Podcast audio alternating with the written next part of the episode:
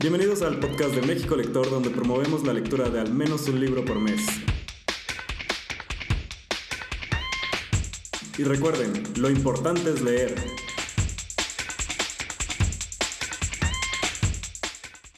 Eh, bueno, Carolina, me gustaría darte la bienvenida, eh, que nos estás este, acompañando desde Uruguay a, este espacio con, con, México Lector para hablar de tu libro de El resto del mundo rima. Así es, sí, exactamente. El otro día te conté que México me, me, está llamando metafórica y literalmente porque justo se acaba de confirmar mi participación en la Feria del Libro de Guadalajara, donde voy a estar presentando el libro y en otras actividades con otros autores y, y justo, bueno, llegó tu invitación casi el mismo día, así que estoy más que, que agradecida y contenta por, por esta oportunidad, ¿no? Que, que se nos empezó a dar con, a propósito del mapa de lenguas eh, sobre todo a, escritores que venimos de países tan pequeñitos como, como Uruguay, que muchas veces nos cuesta salir al mundo y, lograr eh, captar cada vez más lectores ¿no? de otros países. Y, bueno, de pronto se me presentó esta oportunidad y así como en un abrir y cerrar de ojos voy a cumplir el sueño de, de poder estar en la feria conociendo otros autores de otras latitudes, de poder conocer a los lectores, de poder intercambiar y, llevar un poquito de, lo uruguayo para allá. Buenísimo. Y la verdad que la Feria del Libro en Guadalajara es una gran experiencia porque sí es un mundo de lectores, o sea, es un ambiente muy bonito y qué bueno que vas a estar por ahí con, con los lectores de México. Es, exactamente, la verdad que, que, sí que es muy, muy gratificante por esto que te digo, por, por poder conocer a, a, otros lectores, de, sobre todo de eso, ¿no? De otros países, que, que, es una de las cosas que más me interesa, ¿no? Saber cómo, de, de, primera mano, cómo nos decodifican o decodifican nuestras literaturas, sí, que no son de pronto las que imperan en el, en el mapa eh, global y, bueno, y ahora se nos da esta oportunidad que, entiendo que es única. Así que bueno, a quienes estén escuchando esto y, puedan estar en la feria, por favor acérquense a saludar. Sí, es una, una invitación para todos. Oye, Carolina, y de hecho, este, ahorita que hablabas como este tema de las coincidencias, sí fue lo, que sucedió. O sea, fue como una serie de coincidencias. Este, nosotros nos llegan eh, de repente varias novedades, varios libros como para checar con el equipo de reseñas. Y me llamó mucho la atención tu libro, El resto del mundo rima, porque trae este, este cintillo que dice Mapa de las lenguas, un mapa sin fronteras, la mejor literatura de 21 países que comparten un idioma. Eh, entonces ahí fue cuando yo descubrí, dije, bueno, ¿qué es esta iniciativa? Y creo que te, te escribí inmediatamente y dije, ¿qué está pasando aquí? Porque se me hace muy interesante que nos lleguen libros, este, pues en el mismo idioma, pero que de países como dices, que, que no, tal vez no pudimos haber conocido de otra manera. Exactamente, el mapa de las lenguas básicamente es ese su cometido y su finalidad. Es una iniciativa que surgió hace años, que la promueven Penguin y Alfaguara, y básicamente lo que sucede es que cada filial de estas editoriales seleccionan un libro de su país para hacer em, para, para, formar parte en el mapa de las lenguas, ¿sí? Y bueno, tuve la, la, dicha de que en 2021 el resto del mundo rima se ha elegido como libro eh, uruguayo a participar, aunque estoy siendo injusta porque también hubo otro uruguayo que, está en el mapa de lenguas 2021, que es Fernando Butazzoni. Y, y, bueno, este año ya habrá otro, otro candidato por cada país, pero lo que hacen es eso, ¿no? Es darle como una oportunidad a la lectura en castellano, sobre todo, que, que no sé qué edad tendrán ustedes, ni cómo habrán vivido su infancia o su adolescencia lectora, pero en mi caso, eh, tengo que ser sincera, exceptuando los autores uruguayos o los argentinos, la literatura que yo más leía siempre era traducida, de Norteamérica, de Europa, de donde fuera. Y de pronto ahora hay como un auge ¿no? de, de reivindicar un poco la literatura en español, ya no te hablo solo de Latinoamérica, sino de habla hispana, y eso lo celebro y me parece fantástico, ¿no? Y también que, al menos en mi caso, y, también lo celebro, eh, mi libro tiene algunas peculiaridades como una variedad lingüística que, como el libro transcurre en Uruguay, me parecía muy falso o, o falto de criterio convertir el libro en un lenguaje neutro porque se iba a publicar en el mapa de lenguas. No quería ceder eso, porque el libro iba a perder en ese sentido verosimilitud y se iba a convertir en un híbrido. Y bueno, y entiendo que los libros que se vienen publicando en el mapa de lenguas eh, respetan las variedades lingüísticas a las que escriben los escritores, ¿no?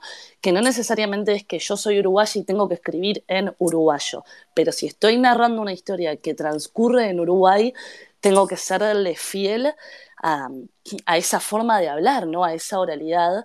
Y, bueno, cuando mandé el libro a la editorial en su momento, cundía un poco de, de miedo, extrañeza de que me llegaran a proponer eh, borrar esas características de lo uruguayo que tenía la oralidad del libro y por suerte esto no pasó y al leer otros libros del mapa de lenguas me di cuenta que, en esos países tampoco, lo cual está buenísimo, ¿no? Porque también, eh, si bien hemos tendido como a, hablar de un concepto de lo hispanoamericano, hay que tener en cuenta que al menos en Latinoamérica y en Norteamérica eh, hay peculiaridades, ¿no? Y hay formas de identificarnos que, que son completamente distintas y que en definitiva hacen a, las identidades y a las idiosincrasias de, cada país.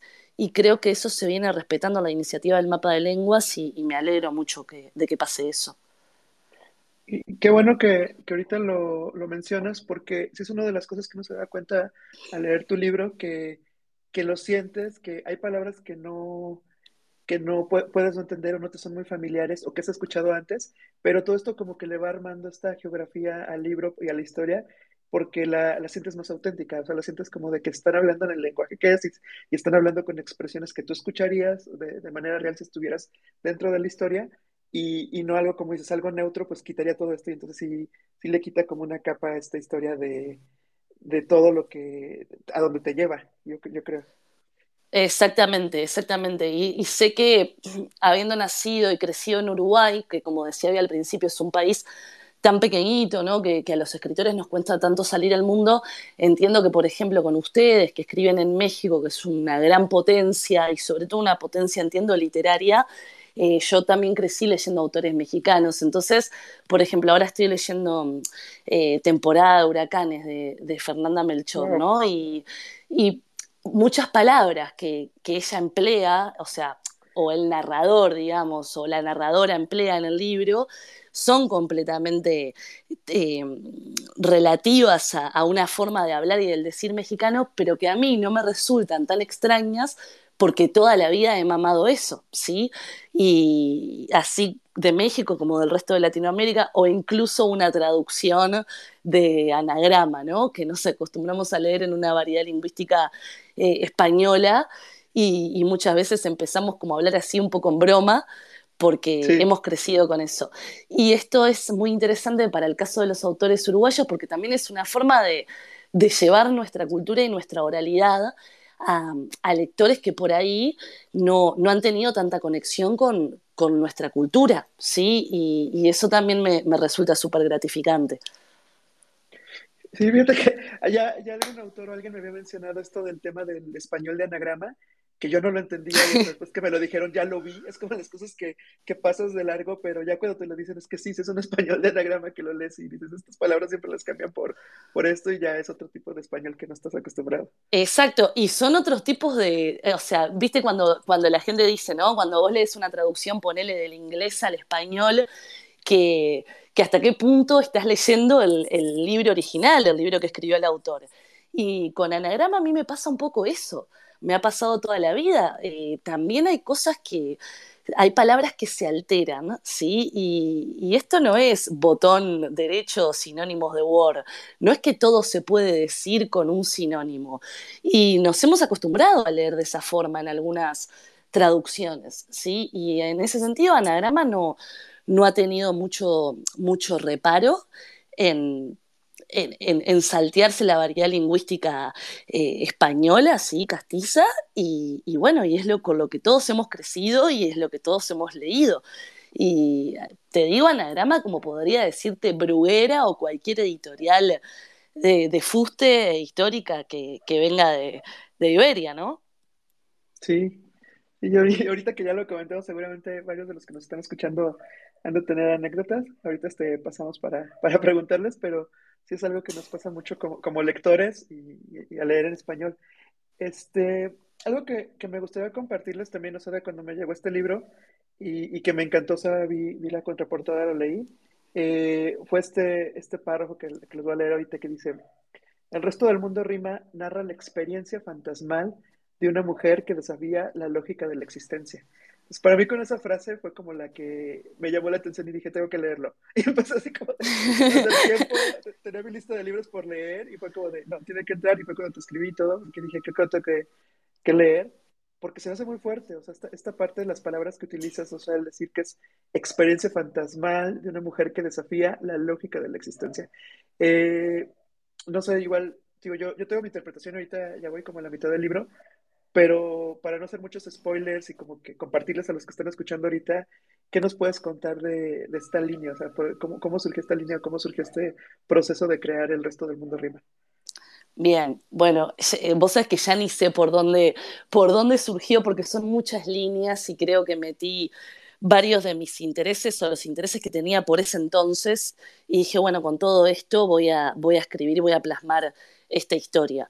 Por un lado, lo de la experiencia fantasmal eh, me viene por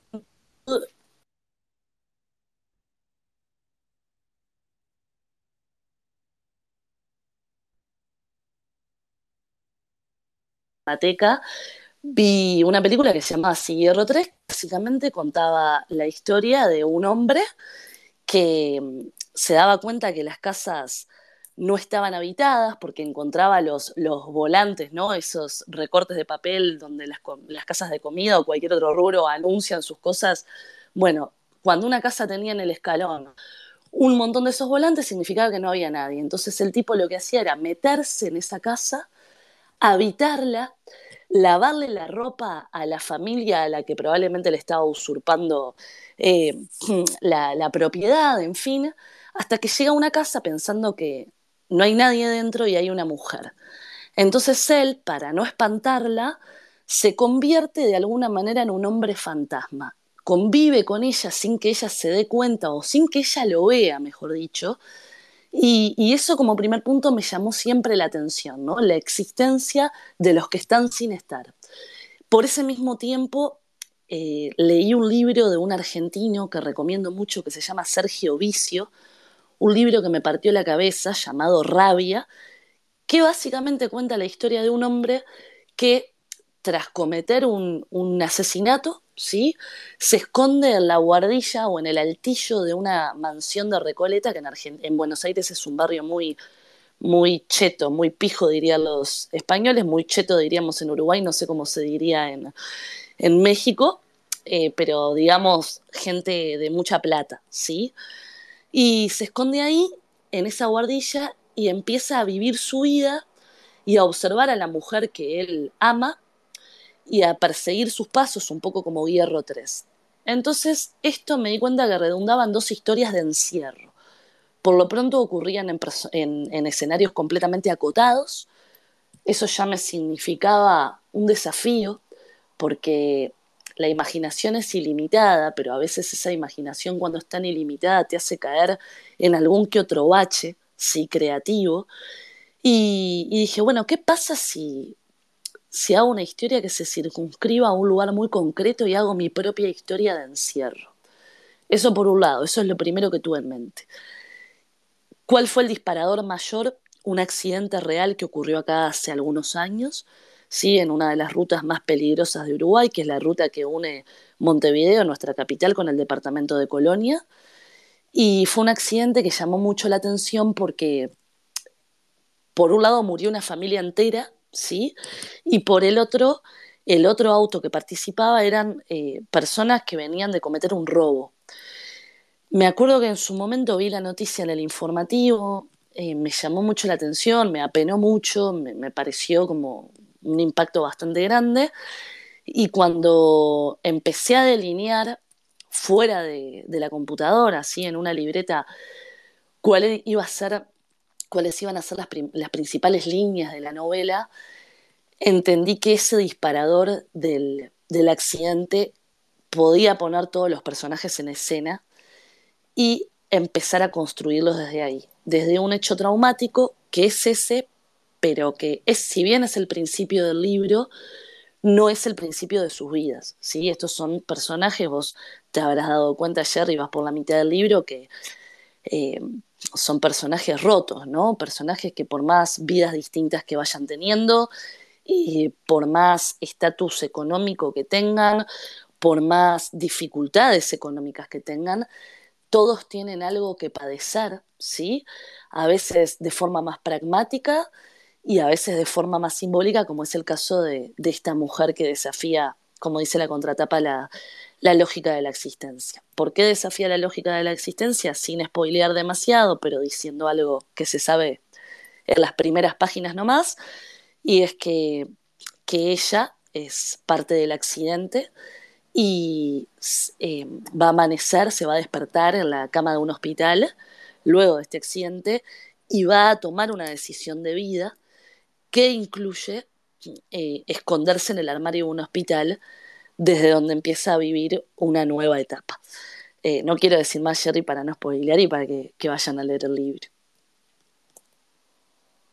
Buenísimo, y, ya con esto estoy como recordando más cosas de cómo lo empecé y, y entiendo un poquito más como esta, esta parte que dices, o sea, que termina siendo como una novela de encierro y, y al final son, son estas vidas que se encuentran.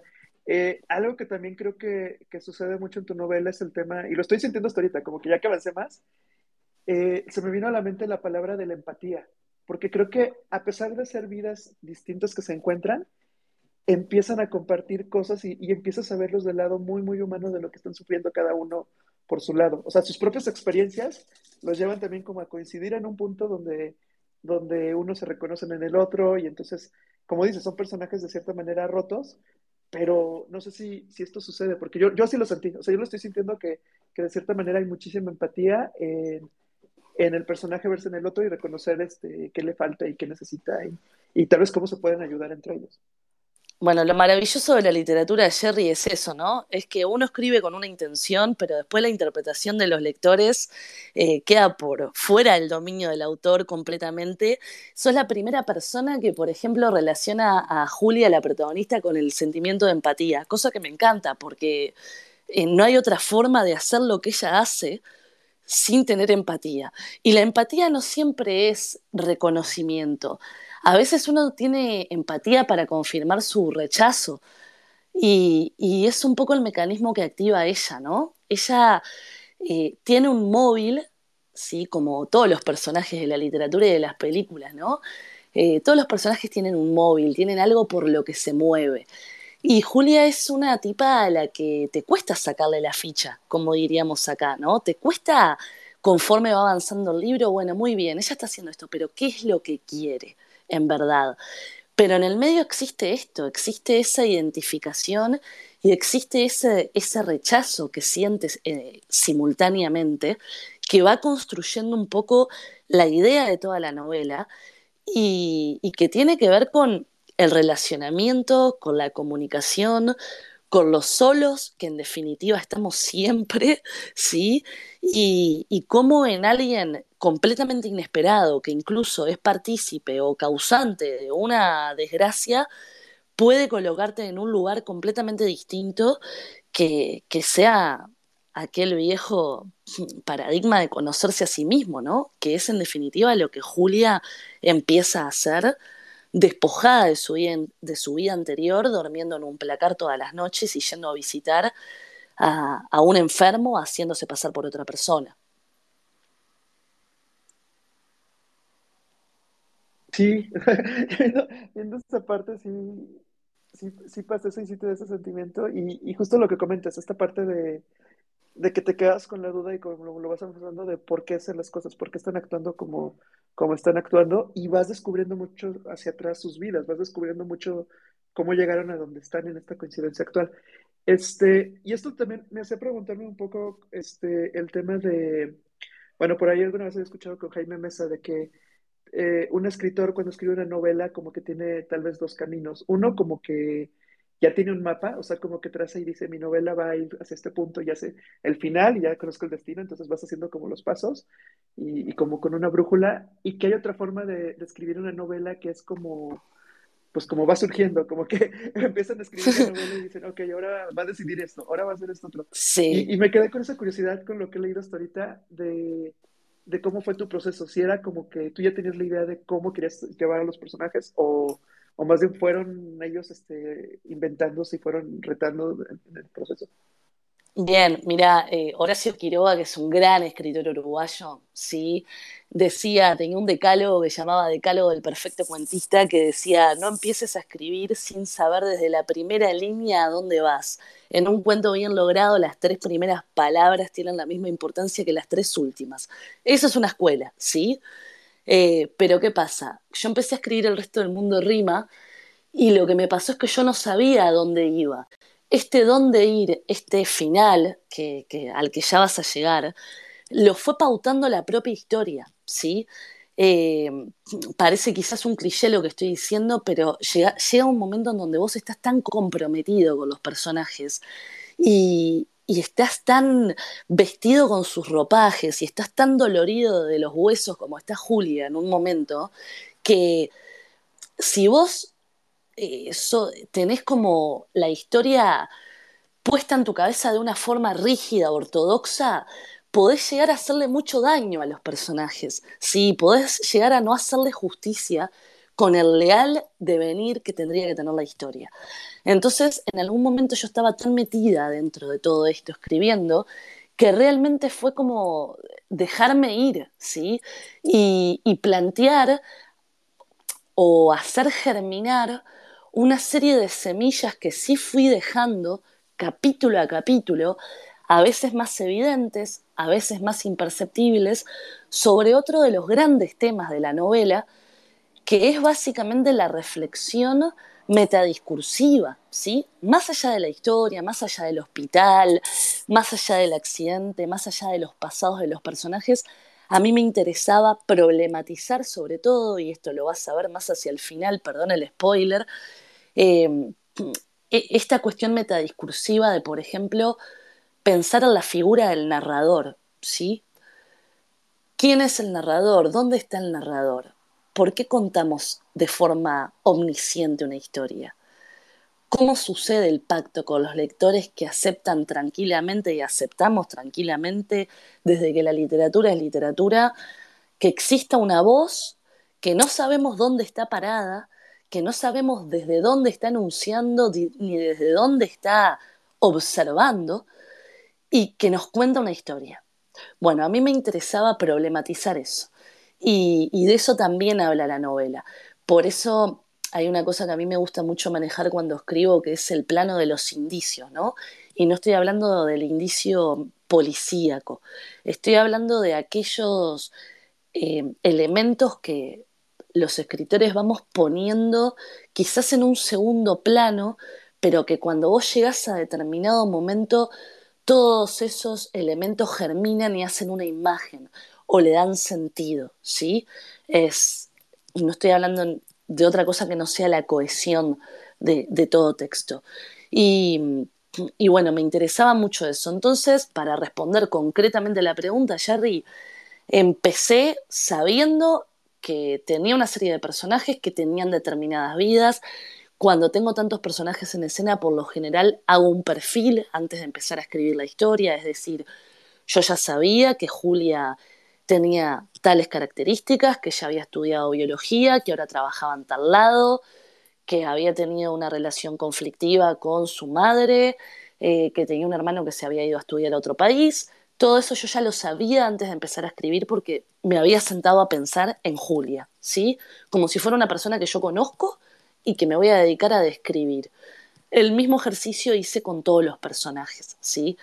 Em, también sabía de antemano que iba a ser una novela, como les dije, metadiscursiva, que quería que hablara de incomunicación, que quería que hablara de soledad, que quería que hablara de, de, de, cómo, cómo, estamos, cómo habitamos el mundo sin estar, ¿sí? Y, también generar atmósferas de erotismo, porque hay un tema que me interesaba mucho, que era la sexualidad, sobre todo la sexualidad en los niños, ¿sí? que es uno también de los grandes temas de, de la novela, eh, lo psicológico, la patología mental no declarada, ¿sí? cuando hay personajes que, evidentemente tienen una patología, en la gama de las patologías, pero que, no se enuncian porque ni siquiera saben que las tienen. Y, y, bueno, también la violencia, ¿no? Pero no solo la violencia física y evidente, ejercida en este caso por un personaje que es Nivia, la mamá de, los mellizos de Andrés y, y Ernesto, sino todas las violencias simbólicas a las que nos hemos enfrentado también desde que el mundo es mundo y que no tipifican como violencia mientras las estamos viviendo y que de pronto a la luz de, otras eras y de otras épocas nos revisamos a nosotros mismos y, nos dimos cuenta que, hemos sido sujeto y objeto de violencia, ¿no? Entonces, bueno, todo ese conglomerado era lo que yo tenía en mente cuando empecé a escribir.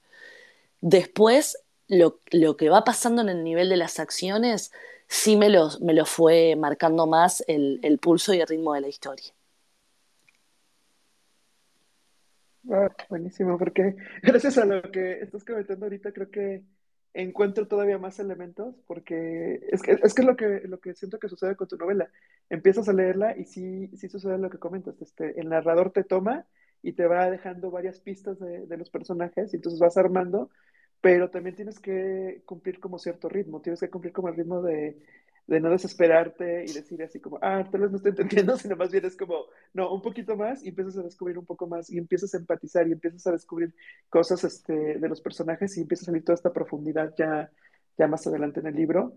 Y, ahorita con lo que comentas, pues creo que, creo que sí abraza muchísimos temas que, que es importante leer, o sea, se vuelve una novela como muy completa en ese sentido. Muchas gracias, Jerry. y este, ahorita, bueno, que, mencionabas algunos autores, me da curiosidad igual. Ahorita también, si alguien de los que nos están escuchando quiere preguntarte algo, me pueden solicitar este poder hablar por aquí con, el micro.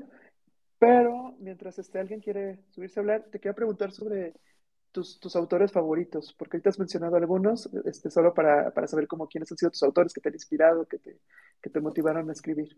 Perfecto, bueno, mira, hoy te lo nombré a Horacio Quiroga, que fue como el, primer eh, cuentista que llegó a mi vida. Yo no, te puedo decir que empecé a leer desde muy chica, sino que empecé a escuchar desde muy chica, porque por suerte tuve una hermana mayor que se encargó de fomentar ese lado curioso mío que, que se ve que identificó entonces, bueno, eran tiempos, yo nací en el 83, tengo 39 años, les estoy hablando de un tiempo que eran los 90, no había internet, no había demasiada cosa, la televisión terminaba a las 12 de la noche. Y, bueno, mi hermana se ocupó de, fomentarme eso y me leía en voz alta, ¿sí? Y entonces, entre lo primero que yo recuerdo está Horacio Quiroga, que es un, narrador eh, extraordinario, ¿sí? Que, que lo tienen que leer, lo tienen que leer. Eh, busquen cuentos de amor, de locura y de muerte y van a encontrar el Edgar Allan Poe uruguayo. y, bueno, y así fue creciendo. Después llegó a mi vida, no sé, Cortázar, esas son las, las lecturas más de juventud, ¿sí? Los autores argentinos, Bioy Casares, en fin. Y, ya más de grande, por ejemplo, yo estoy como muy, muy enamorada de John Fante, que es un escritor americano que conozco a través de Bukowski, increíblemente, porque en el relato más honesto y mejor logrado que tiene Bukowski eh, se llama Conozco al Maestro. Es un relato evidentemente escrito desde el corazón y fuera de, sus tópicos habituales, en donde él cuenta cómo un día va a la librería de, Los Ángeles, a la librería, no, perdón, a la, biblioteca pública de Los Ángeles, y eh, elige un libro eh, empieza a leer y se da cuenta que esa maravilla que le estaba leyendo era un autor contemporáneo que estaba vivo. Entonces decide eh, buscarlo y tratar de encontrar a John Fante. El tema es que cuando lo encuentra, él estaba enfermo de, diabetes, ya estaba internado, pero entablan un vínculo sobre todo con la esposa de John Fante. Y, bueno, a través de ese relato lo conozco, él tiene libros extraordinarios, extraordinarios que son los primeros que agarraría si, si mi casa se quema, agarro tres, cuatro cosas, uno es, es eh, Pregúntale al polvo y Espera la primavera Bandini, que son de mis libros preferidos, pero seguro también, por ejemplo, agarraría Las mil y una noches, que, que fue mi regalo de 15 años. y, o sea, un regalo importante, ¿no? Ya, ya ven, era el regalo de los 15 y ahí también fue como tener internet, poder leer las mil y una noches porque estaba todo lo que había que saber del mundo y más, ¿sí? Y para una quinceañera en ese entonces encontré eh, en ese libro una forma de, de contar el mundo, o mil formas de contar el mundo. Encontré una protagonista que se salva contando historias, encontré erotismo, el erotismo que no se encontraba en otro lado o que no era, al que no era fácil acceder, estaban las mil y una noches, estaba la imaginación, estaba la puesta en escena de personajes y creo que, que en ese momento no me di cuenta, aunque ya había empezado a escribir por aquel tiempo, pero que hoy, a mis 39 años, no, no puedo no rendirle homenaje a, a ese libro que me, que me dio tanto y que sobre todo me sembró eh, estar del lado del mundo donde se, donde se cuentan las historias, ¿no?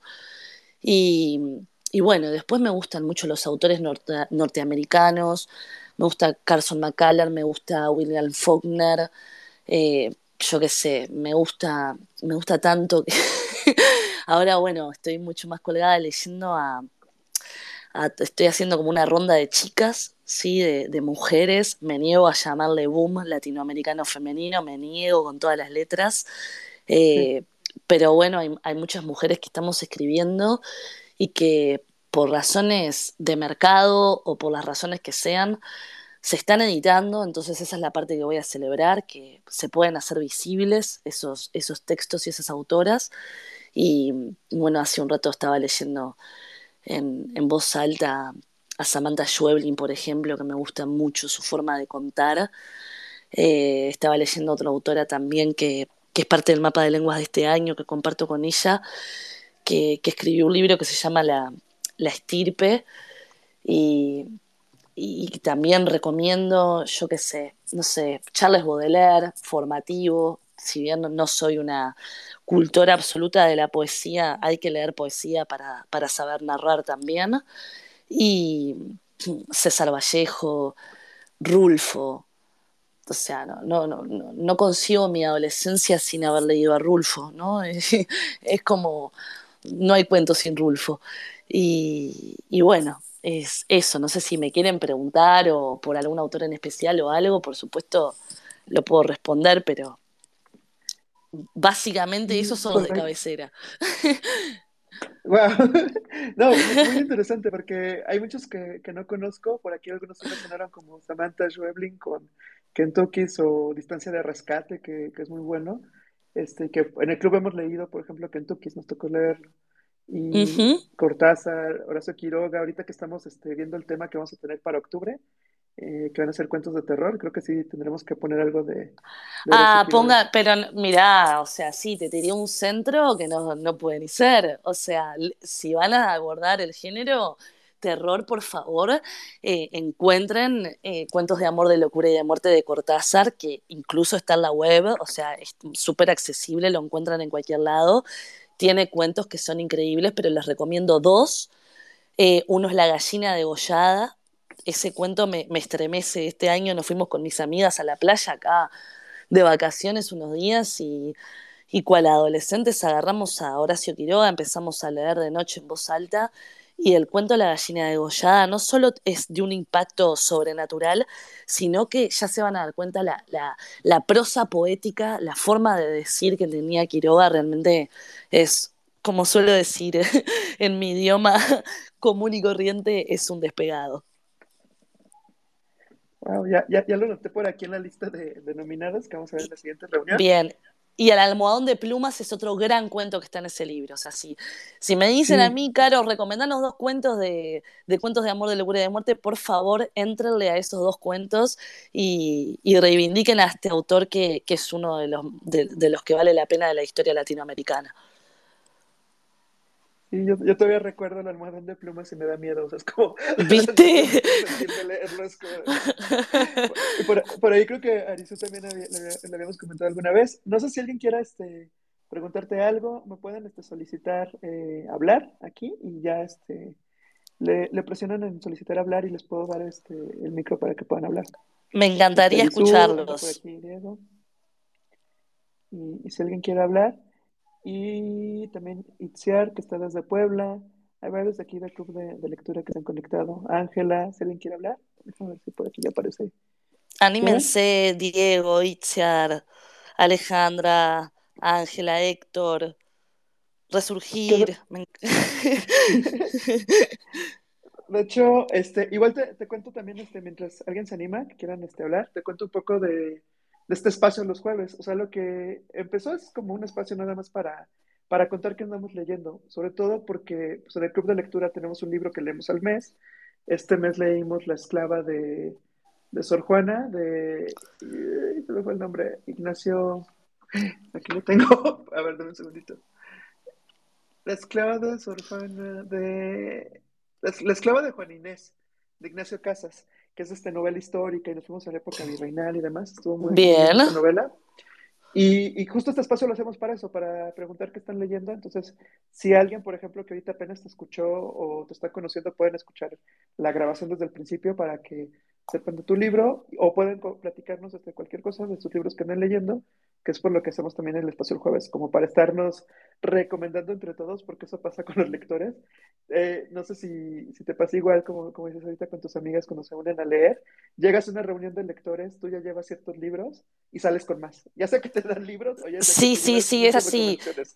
Tal cual, porque lo que antes era una reunión de amigos o la facultad, yo estudié letras casualmente y mis amigas más fuertes de hoy en día son amigas que, conocí en, esa, en esos pasillos, en esos viejos pasillos de la Facultad de Humanidades. Y, y es, eh, prácticamente vivíamos dentro de un club de lectura, ¿no? Eh, y lo que tiene ahora es como el advenimiento de la tecnología y esta posibilidad, ¿no? Yo descubrí que era Twitter Spaces contigo el otro día y, no soy una negada de la tecnología, pero ya ves que desconocía esta, esta forma que además me encanta por una particularidad que es volver a, al diálogo, ¿no? Sin que la imagen importe. Eh, y, solo escucharnos lo que tenemos para decir, que es lo que en definitiva tiene más peso, eh, y que ustedes lo hagan todos los jueves y tengan esa constancia y esa regularidad para, en definitiva, hablar de lo que están leyendo levanto mi copa hacia el cielo, como dice mi amado Nacho Vegas, y, también lo celebro y lo felicito que, tengan la constancia y que sobre todo que estén leyendo, ¿no? Porque hay como, a veces me entra una especie de desesperanza de, con todo lo que hay para hacer en este mundo y con todas las distracciones que hay actualmente, cómo todavía queda gente que lee, ¿no? Y, y, me doy cuenta por los clubes de lectura, sobre todo, acá hay muchos también, y he tenido también la, dicha de, que me han invitado, de participar. Y, es hermoso, ¿no? Es hermoso que la gente esté compartiendo, que esté leyendo, que esté haciendo sobre todo circular la literatura. Sí, es, es, un, es algo, igual te, cuento un poquito en lo que se quiere animar a alguien a preguntar. Está por aquí este, Gerardo, Eduardo. Si alguien quiere pedir el micrófono, adelante y, y pueden preguntarle algo a Carolina. Pero te, te, cuento un poquito, justo como surgió el club, realmente éramos este, Juan Carlos y yo amigos. Yo no conocía más amigos lectores después de la preparatoria, porque me pasaba como comentas, que tenías tiempo, tenías amigos, te la pasabas leyendo y te dejaban leer y leer y una semana estabas con la idea, la otra lo dice y todo el tiempo para leer. Entonces, este, eh, así estábamos en, la prepa, pero después lo vas perdiendo eso. Y justo cuando conocí a Juan Carlos fue como de, oye, ¿tú qué estás leyendo? Y leíamos cosas bien diferentes. Entonces, de ahí dijimos, vamos a hacer un club de lectura y pues ahí, ahí vamos escogiendo un libro al mes y fue como surgió el club y ya, ya vamos para cuatro años. claro, es un montón. Que están aquí escuchando, que, que, se han unido y sobre todo por este tema que tú dices, porque si le preguntas, me imagino que, que en Uruguay debe ser similar, si tú le preguntas a alguien por qué no lee, la mayoría te va a decir que es por falta de tiempo, porque sí estamos envueltos en mil distracciones, estamos entre series, entre el trabajo, entre mil cosas que están pasando en el mundo. Y Exacto las redes sociales, ¿no? El tiempo, el, viste que por ejemplo hay celulares que tienen el tiempo que vos permaneces en, la pantalla. Eh, sí. Me gustaría anular esa funcionalidad porque realmente me escandaliza, ¿viste? Y, y, pienso, yo que soy una tipa que me gusta la literatura, que me gusta leer, que tengo el hábito desde siempre, y aún así podría arriesgar esa respuesta de encuesta de por falta de tiempo, no quiero ni pensar la gente que podría acercarse a la literatura, pero que no, no, tiene chance por verdaderamente por eso, porque estamos en otra cosa, estamos en otra movida. Entonces, que, yo creo que la existencia de grupos de lectura no solo tiene que ver con, de clubes de lectura, ¿no? no solo tiene que ver con el amor por la literatura, sino también como por levantar eh, o, por salvaguardar, mejor dicho, un bastión, que es decirle al mundo, todavía quedamos estos, ¿no? Todavía quedamos los que tenemos ganas de, conversar y de, activar algún que otro axón, de hacerle cosquillas a algún que otro axón y, hablar de, esto que en, definitiva es el, lenguaje connotado, que es aquel que nos hace pensar, ¿no? Y, por eso que, tengan esta constancia, verá que me decís que hace cuatro años que lo hacen, eh, aplausos. muchísimas gracias. Y, bueno, mientras se quiere unir alguien a, preguntarte algo, este, me estaba acordando de lo que comentaba Rosa Montero. O sea, como esta parte de su último libro. Ay, lo tengo por aquí. Se me van los títulos. Pero. Nos pasa a todos. El tiempo nos pasa a todos. Así como de lo acabo de leer y se me olvidó el título. Ay, lo tenía aquí en mi, en mi Reading Challenge de acá. El de El peligro de estar cuerda, este, ah, hay una conferencia que igual la pueden ver en YouTube y narra esa parte como tanto del escritor como tanto de, los lectores, de que siempre estamos buscando como este grupo de, raros a los que podemos pertenecer. Y que yo ahí sí los invito, que en un club de lectura es como te vas a encontrar a lectores y, somos una especie bien, bien interesante porque nos vamos a recomendar y van a pasar muchas cosas. Es que ese, es el sentido gregario de la historia, ¿no? Siempre que hubo una persona se quiso juntar con otra, esto es así, es prácticamente irrefutable. Em, pero bueno, sí, quienes, quienes leemos o nos gusta, cuando nos juntamos o cuando formamos un grupo, eh, se convierte como, como en una anomalía un poco extraña, ¿no? Sobre todo en estos tiempos, capaz que no tanto antes, pero es como, no, no les pasa a ustedes, capaz que, que no, porque son de, de, un país mucho más grande, pero acá, eh, antes, cuando yo era chica, recuerdo que, por ejemplo, pasabas por las puertas de los bares, de los cafés, y se veía a alguno con un libro y un café o un whisky, ¿sí? Y, ahora no, ahora cada vez se ve menos gente. En, en, el, en el Bondi también no ves gente casi ninguno leyendo y el que está leyendo es medio perro verde, ¿no?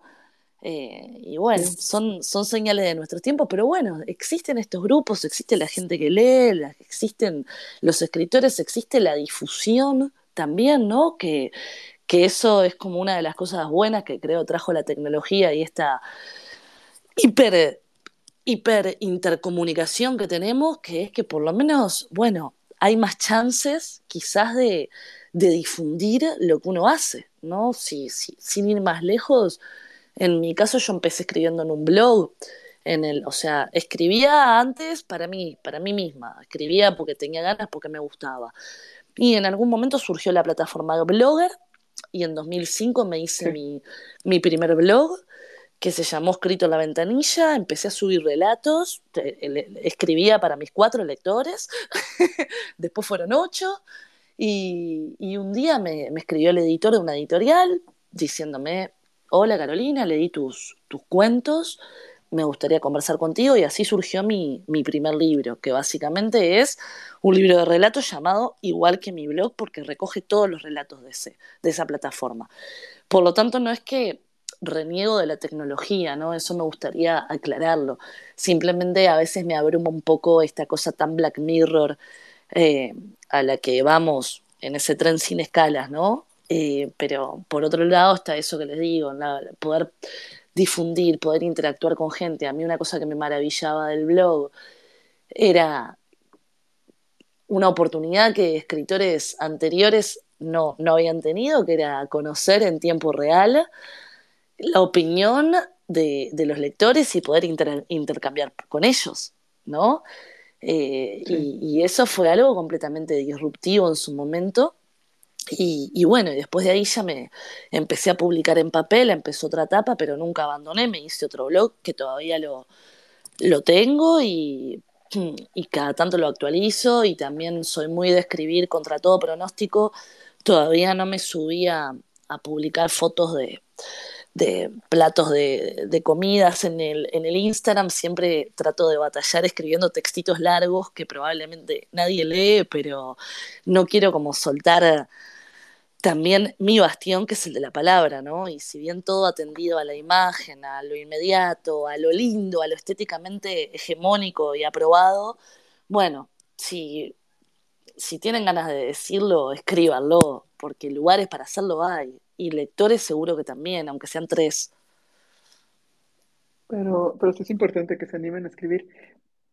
Por aquí este Ángela, ya se subió aquí para, para hablar. Este, Ángela, no sé si quieres este, preguntarle algo a Carolina, comentarnos algo. Ah, pues buenas noches. Buenas noches. Eh, pues, eh, ay, no sé, pues es que estoy nerviosa porque pues es, es un gusto conocerte, Carolina, la verdad, mira. Qué linda.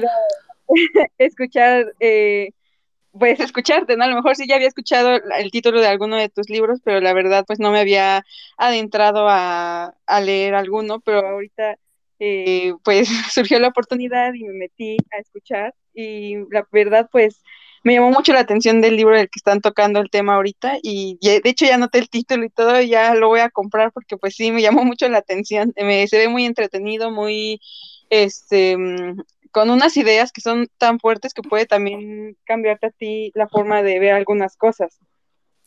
Ojalá. Hermoso lo que decís. Gracias. Y este, ay, pues nada, de hablando de México Lector un poco, pues lo descubrí hace como un mes, yo creo. Eh, todavía le estoy agarrando como la onda, la verdad no leí el libro de este mes, porque no sé muy bien cómo, no, o sea, no encuentro bien la onda de cómo encontrar qué libro vamos a leer en ese mes, pero ya me iré acostumbrando. Y ahorita que estoy escuchando la historia de cómo inició, ay, me parece tan lindo, tan familiar también, porque llevo tiempo buscando ya un club de lectura y no había podido encontrar ninguno. Y me puse a investigar en, Bueno, ahora lo encontraste. Ah, sí, claro, me puse a investigar en internet como clubs de lectura, ¿no? Porque dije, ahorita con la pandemia también se abrieron muchas posibilidades de interactuar eh, vía internet. Entonces eh, encontré este y me metí a ver y la verdad me llamó mucho la atención y me, metí y ahorita que estamos tocando todo esto con nuevos, con pues contigo, con nueva autora, digo, ay no, qué emoción, ¿no? Porque digo, a lo mejor como dices tus tres lectores,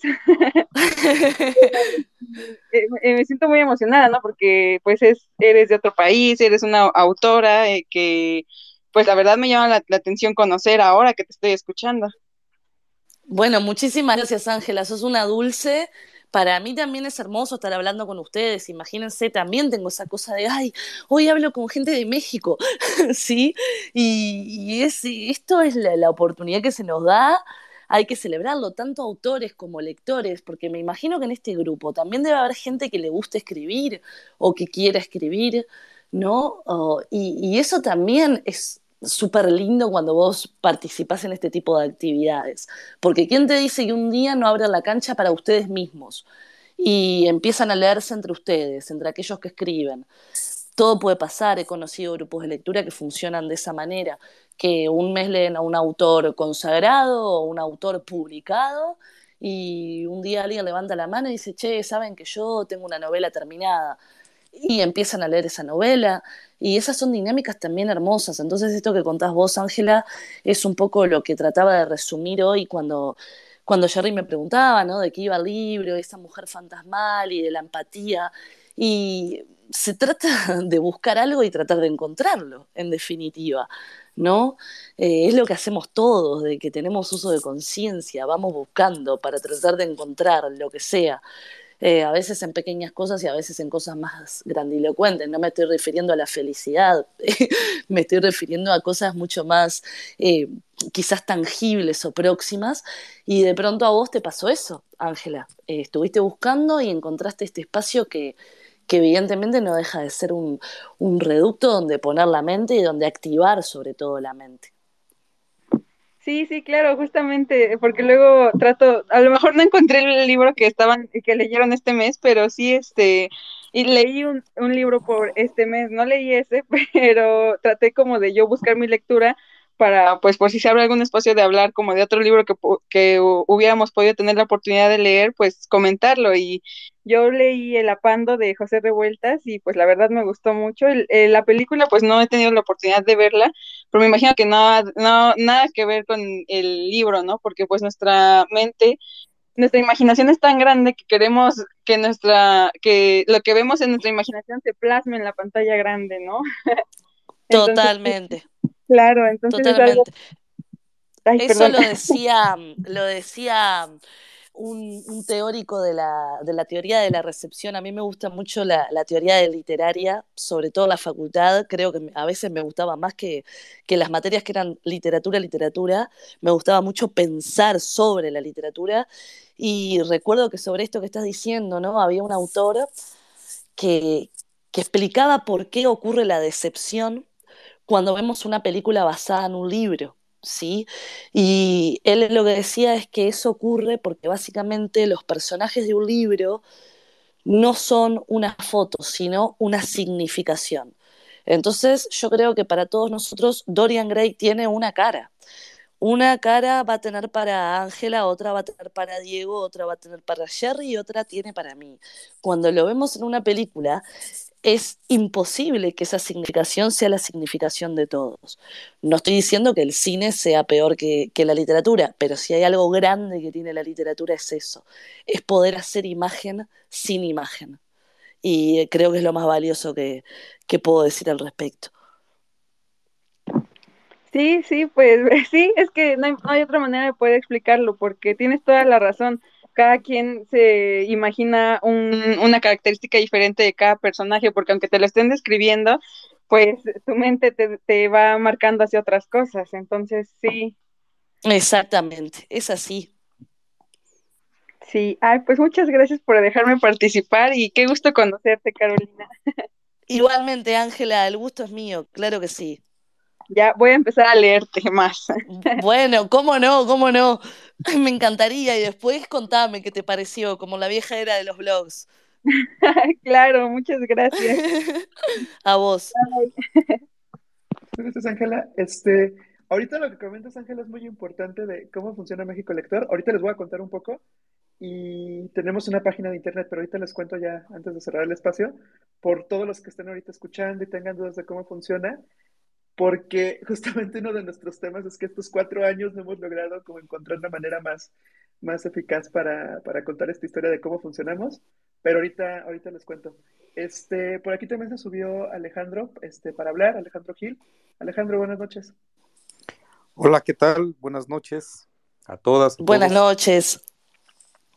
Muchas gracias por la posibilidad de estas palabras breves. Pues yo he estado escuchando con mucho, con mucho interés eh, todo lo que nos ha platicado Carolina. Yo soy más grande, creo que de todas las personas que están aquí. y entonces me dio un poco de nostalgia escuchar eh, algunas ideas que compartió Carolina. Me da mucho gusto poder eh, escucharte, Carolina, es un honor. Por supuesto, coincido con, las personas que estamos en este espacio, con esta íntima cofradía de lectores. Eh, seguramente tenemos algo en común y es el amor por la lectura, el amor por los libros. Eh, en, mi, en, mi, cuenta me, me describo como un adorador de libros, que lo he sido desde la infancia. Eh, bueno, yo, yo, yo quisiera compartirles un par de ideas. Primero, me gustó mucho eso que nos dijo Carolina acerca de rescatar el diálogo, rescatar la posibilidad de la conversación, me parece algo maravilloso. Y y por otro lado, el, esfuerzo que se hace desde este espacio, que, es creo la segunda o tercera vez que entro y, tampoco he logrado, me pasó un poco como Ángela, no he logrado entender eh, muy bien la dinámica. Eh, más allá de eso, cualquier espacio que fomente la lectura, que fomente escuchar eh, lo que otras, otros están leyendo, eh, ya por ese solo hecho es un gran espacio. Yo que soy ah, de una generación quizás anterior a, Carolina, igual que ella, no, no reniego yo de la, de la tecnología, al contrario, me asombra, me asombra mucho, me, pasma. Creo que estamos en, la etapa del surgimiento de un nuevo tipo de ser humano.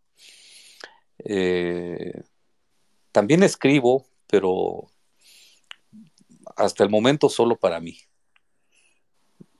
Les voy a contar bueno, hay una que romper con anécdota eso. muy brevemente. Hay que romper con eso y justo a esa, a esa anécdota me quiero referir. Cuenta. Eh, la primera eh, vez que alguien me leyó, eh, yo no sabía, era una escritora española con obra publicada, usaba un seudónimo, era Anaís Miller o, o Miller Nin, no me acuerdo. Yo la asocié de inmediato con, eh, con Henry Miller y Anaïs Nin. Y entonces eh, me regresó en un, era un espacio, no me acuerdo ni siquiera cómo funcionaba, pero tú compartías tus, tus relatos, digamos, ¿no? Eh, vía mail y entonces alguien te contestaba. Y entonces me contestó de una manera muy crítica, no agresiva ni violenta, ni, ni me sentí agraviado, no, no, no sino con una crítica muy profesional, me llamó mucho la atención. Y entonces me dijo, escribes mucho, escribes mejor que muchos de mis talleristas. Si quieres, eh, vale mucho la pena que si tienes pasión por escribir y no lo haces profesionalmente, no lo dejes de hacer porque si no te vas a arrepentir toda tu vida. Eso me lo escribieron hace 15 o 20 años. No lo hice, evidentemente, por diversas razones. Y ahora que escuché tu experiencia, Carolina, me, dio tanta nostalgia porque, pues, lo que yo escribo lo leen una intimidad de personas que no, eh, no alcanzan los dedos de una mano, ¿no? Eh, pero me gustó mucho tu experiencia y me, eh, alimentó mi, mi imaginación de, tener un blog, creo que así se dice, no, no dispensen. Un blog.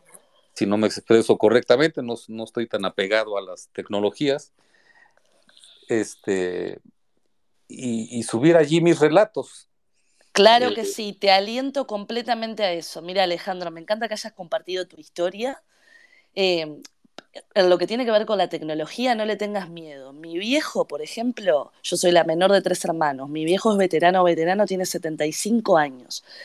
Y solito me fui a la casa de él un día, se lo creé, le expliqué y el tipo hoy todas las semanas sube un podcast a Spotify. 75 años, ¿sí? Mm. Eso respecto a sacarnos el miedo de la tecnología. Por otra parte, hemos crecido como con un aura de que el escritor es aquel que escribe un libro en papel. Y yo no estoy de acuerdo con eso. No estoy para nada de acuerdo. De hecho, a mí me costó decirme a mí misma escritora y ya tenía dos o tres libros publicados. Me daba cierto pudor, les diría. Escritor es el que tiene ganas de escribir y el que tiene una visión de mundo. El que siente que tiene que hacer eso, ¿sí?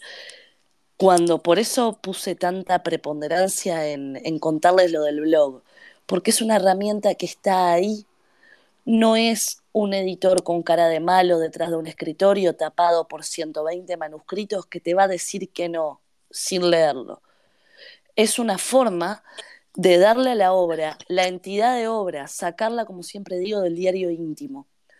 Y hoy decía tres lectores, y esos tres lectores se convirtieron en ocho. Y les puedo asegurar que durante el tiempo que ese blog duró, yo era una piba realmente, tenía veintipico de años, el caudal de gente empezó a crecer, ¿sí? Y acá yo no tenía Google Analytics para ver las estadísticas ni quién entraba. Yo sabía que la gente lo leía porque la gente participaba, ¿sí? Pero también sabía que la gente lo leía aunque no participara.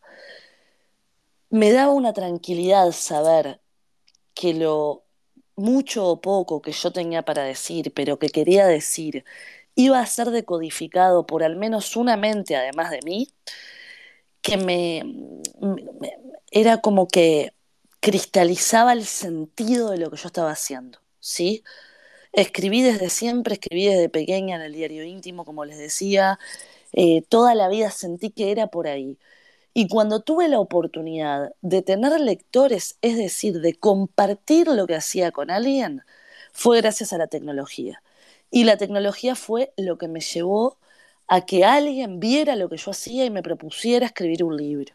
¿sí? A veces yo pienso hoy en día ¿no? que están tan de moda el tema de los youtubers y, y todas las personas que han podido mostrar lo que hacen, incluso las redes sociales que se han convertido en esta palabra que, que no me convence mucho que es influencer, ¿no? Porque ahora la gente quiere ser influencer, no, no pretende ser artista, aunque muchos influencers capaz que lo son, pero bueno, en fin. Y, y pienso a veces, fa, mira qué suerte que tuvo esta persona, ¿no? Que justo alguien vio lo que, lo que ella hacía. El otro día estaba leyendo la historia de una cantante que seguro la conocen, Dualipa, y y me puse a leer su historia, a ver de dónde había salido ella. Y básicamente ella subía sus canciones con una guitarrita en YouTube, hasta que un productor la vio y bueno, y hoy se convirtió en lo que es. Entonces, en el caso de Alejandro, no desistas, seguí escribiendo y abrite un blog, que es lo más simple del mundo, te lo puedo asegurar, y si no, te damos una mano, eh, y empecé a publicar ahí y difundilo, difundilo, porque es una forma que te saca del lugar de la catarsis, ¿no? También depende de por qué uno escribe o para qué escribe. Cuando uno escribe eh, solo por catarsis, porque necesita sacar de adentro y más nada, bueno, capaz que podés prescindir perfectamente de los lectores. Pero si es otra la inquietud o, o querés sumar una perspectiva más sobre el mundo para que quede en algún lugar, en algún océano de palabras, bueno, eh, para eso se hace necesaria la presencia de alguien que decodifique la obra.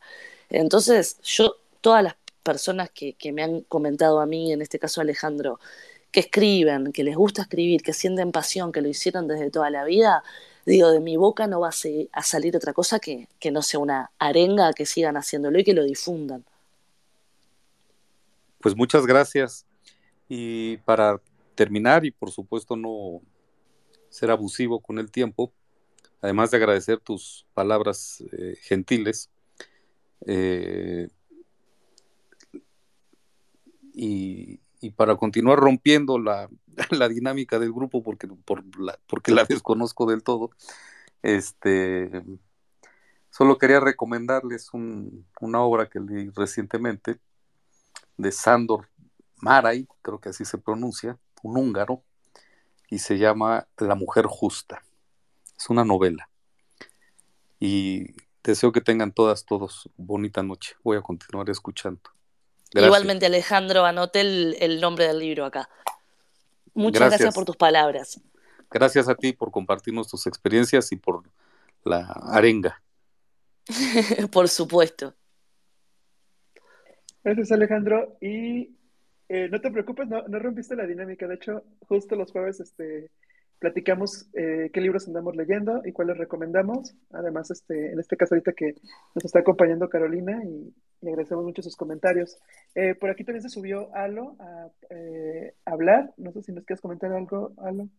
Hola, buenas noches. Es la primera vez que, que entro. Ya he intentado intentar entrar, pero se me hace muy complicado.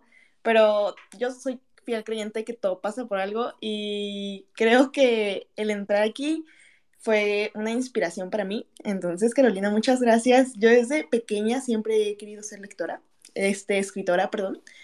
Siempre, siempre, siempre. Pero siempre me decían, ay, no, es más fácil, este, no sé, abrirte un podcast que aventar tu libro. Entonces me abrí un podcast y todo y decía, no, esto no, no va a jalar. Entonces lo cerré y lo eliminé. Y ahorita que escucho y que no, pues yo empecé, como tú dijiste, yo empecé con cuatro y después se convirtió en ocho y dije, pues sí, o sea, ¿quién quita? Y ahorita mi podcast hubiera sido exitoso, ¿no? Entonces, muchísimas gracias de corazón porque pues me diste como inspiración para, para pues seguir escribiendo. Claro que sí, si es lo que a vos te gusta, tenés que hacer eso, no hay otra. A mí también, mirá que a mí me gusta mucho conversar, ya se habrán dado cuenta. Eh, y, che, Caro, ¿por qué no te abrís un podcast? ¿Por qué no te inventás un programa? Porque no, no es lo mío, porque a mí me gusta escribir y punto. Y es lo que hay que hacer, lo que uno tiene ganas de hacer a la medida que se pueda, ¿no? Y me parece que hoy en día tenemos las herramientas. Y antes, aunque no lo crean, también las teníamos. El lápiz y el papel existen no sé desde qué era. Eh, entonces, eh, tampoco es como ponernos eh, la carreta delante de los bueyes, ¿no? Como decimos por acá. Si hay ganas, para adelante. Muchísimas gracias, de verdad. Igual la historia de México Lector me, me, inspira muchísimo porque igual siempre había querido tener un club de lectura y todo eso. Entonces, el sentido de pertenencia igual es súper importante y el tenerlo creo que es, es, es, lo más bonito sentir que perteneces a algo que te, que te gusta es increíble. Claro que y, sí. Pues gracias. Y pues para no romper lo de eh, la actividad, yo les puedo recomendar El murmullo de las abejas, que lo estoy terminando de leer de este mes, de Sofía Segovia. Eh, es una escritora mexicana y es muy bueno. Gracias. Anotado también. Muchas gracias, Alo. Muchas gracias, Alo. Yo leí este libro del murmullo de las abejas el, el año pasado y me gustó mucho. Está muy, muy lindo el libro. De historia, realismo, todo está muy padre. Y bueno, eh, igual ya para ir este, cerrando un poquito y antes de, de, despedirnos, ahora sí, les voy a contar cómo funciona México Lector. Eh, mañana voy a cambiar la bio y todo como para que quede un poco más claro. Eh, tenemos una página, mexicolector.com. Entonces, el club de lectura funciona que nos reunimos el primer sábado del mes a comentar este, un libro por mes. Entonces, el próximo sábado es nuestra reunión. Estamos en varias ciudades este, de México, Ciudad de México, Querétaro, Puebla, este, Guadalajara, Monterrey. Se me fueron ahorita algunas, pero bueno, hay varias ciudades de México, nos pueden preguntar en redes sociales. Entonces nos reunimos todos, esto lo pueden ver en la página. Eh, comentamos el libro del mes. En este caso va a estar este Ignacio Casas invitado a las 5 de la tarde, va a platicarnos del libro, vamos a poder preguntarle cosas. No pasa nada si no leen el libro. O sea, si tú llegas a la reunión de México Lector y no leíste el libro, este, no hay spoilers, no pasa nada, porque al final las reuniones tienen otros elementos. Hay dinámicas, este, votamos por el libro que vamos a leer ahora en, ahora en octubre. Entonces tú puedes llegar a una reunión de ceros del México Lector y en ese momento este, platicamos del libro que leímos y votamos por el que vamos a leer ahora en octubre, que ya tenemos el tema, que son libros de terror. Entonces, si quieren ir a una reunión, avísenos por redes sociales, les, les confirmamos los lugares donde son, porque ya ahorita ya todos son presenciales. Y si no quieren ir físicamente, pueden entrar a, a, YouTube este sábado y ver este, la entrevista que vamos a tener con Ignacio Casas, que nos va a hablar del libro que ya leímos. Eh, no tiene ningún costo y para registrarse, bueno, en el sitio de México Lector viene cómo funciona el club, qué hay y cómo te puedes unir. Ahí tiene una, un botón que dice únete. Y también si les interesa ver qué libros hemos leído, hicimos una sección que se llama Un libro por mes y es todo este timeline donde vienen desde el libro que leímos este mes hasta los que ya hemos leído en otros meses. Y esto está muy padre porque posiblemente por ahí tengan algún libro que ustedes ya leyeron, que sea de sus favoritos, o que tengan dudas y digan, oye, este, ¿qué tal está? No sé, un Circe de Madeline Miller o, o lo que platicamos ahorita Samantha Schweblin. Entonces, si tienen este, timeline de los libros que hemos leído, a cualquiera de México le pueden preguntar y seguramente se los va a recomendar o les va a decir que les gustó, que no les gustó. Y, esto está muy, muy padre porque realmente, como comentaba ahorita Carolina, o sea, la interpretación que le damos como lectores, pues nos ha hecho ver en México lector que nadie leemos nunca el mismo libro. O sea, podemos estar leyendo el mismo libro el mes, pero cuando llegamos a las reuniones, cada quien le encontró algo, cada quien tuvo una interpretación, hubo quien lo amó, hubo quien dijo, no, este ni lo pude acabar y no pasa nada porque principalmente en México Lector ponemos ahí nuestra frase que lo importante es leer. O sea, lo que estamos tratando de, de, recuperar es que en México haya más lectores, que nos acerquemos, como en este caso con Carolina, a los autores y que sigamos leyendo juntos un libro por mes, porque si nos ponemos así de, no, es que no tengo tiempo, pues ni creo que ninguno tenemos tiempo y estamos ahorita estirando así como para hacerlo. Agradezco mucho a Carolina que también esté, sé que ahorita es más tarde allá y que esté ahorita aquí con nosotros, pero si es algo que nos gusta, y como lo platicaban ahorita, si nos gusta escribir, si nos gusta hacer un podcast, si nos gusta este, leer, todo lo que nos gusta, siempre hay que hacer tiempo para lo que nos gusta. Creo que es lo que le da mucho significado a proyectos personales y, y a disfrutar muchas cosas de la vida y a hacer nuevos amigos y conocer gente maravillosa como, como podemos estar ahorita aquí platicando. Entonces, este, si tienen alguna duda, pregúntenme por, por Twitter de arroba México Lector o a mi Twitter que es NBRX.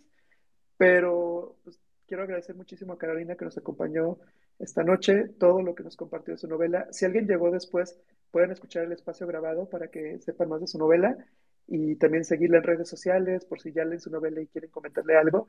Agradezco muchísimo, Carolina. Créeme que ahorita acabando el espacio me voy a ir corriendo a seguir leyendo porque me está gustando mucho y, y, me encanta este espacio que puedo tener esta plática porque me llevo más de lo que estoy interpretando y ya con lo que me contaste, ya tengo como otra parte más de la historia y ya para completar. Bueno, qué decir, agradecerte a vos, Jerry, que estás leyendo el libro, que me convocaste para el espacio, agradecer a todos quienes estuvieron acá, a, quienes me hablaron especialmente, que, que realmente me, me abrazaron con, con, sus palabras y, y demuestra también que realmente el territorio es una cuestión eh, física imaginaria, ¿no? Y que, que, hemos podido romper con eso. La literatura se ha encargado principalmente históricamente de romper con eso y este tipo de espacios lo demuestra. Así que yo me quedo más que feliz y agradecida de haber podido conversar con ustedes, de haberles sentido el tono mexicano para ir ayornándome. Y, bueno, espero que si leen el resto del mundo rima me lo hagan saber, ojalá lo puedan conseguir, también es muy especial y muy de carácter onírico poder decir mi libro se puede conseguir en las librerías de México, eso no pasa todos los días, les puedo asegurar, así que para mí es un honor. Y bueno, una vez más levantar la copa por este espacio, celebrar este espacio, celebrar que que haya gente que, que, encuentre ese bendito sentido de pertenencia que todos, aunque lo neguemos, precisamos. Y, bueno, les agradezco con el corazón, viva México y, y, darle una oportunidad a la literatura uruguaya, que hay mucha cosa que merece ser conocida. Y recuerdan a Horacia Quiroga en la instancia, en el análisis de, del cuento de terror, por favor, ya me contarán. Perfecto, ya, ya lo tenemos por aquí anotado y ya también ya lo aprovechamos aquí, ya, ya lo metimos en los nominados para, para votar el próximo sábado. Y por último, antes de cerrar, este próximo jueves va a estar con nosotros Jaime Garba, que nos va a hablar de su más reciente libro de poemas. Entonces, este, mañana mando el anuncio para que puedan agendarlo y vamos a estar el próximo jueves hablando con él de poemas, de su nuevo libro y también este, si quieren contarnos de los libros que estén leyendo, si quieren recomendar algo, ya que quieran escuchar o platicar, están, están invitados. Perfecto, pues muchas gracias y nos vemos este, próximamente. Que estén muy bien. Buenas noches. Salud, un abrazo.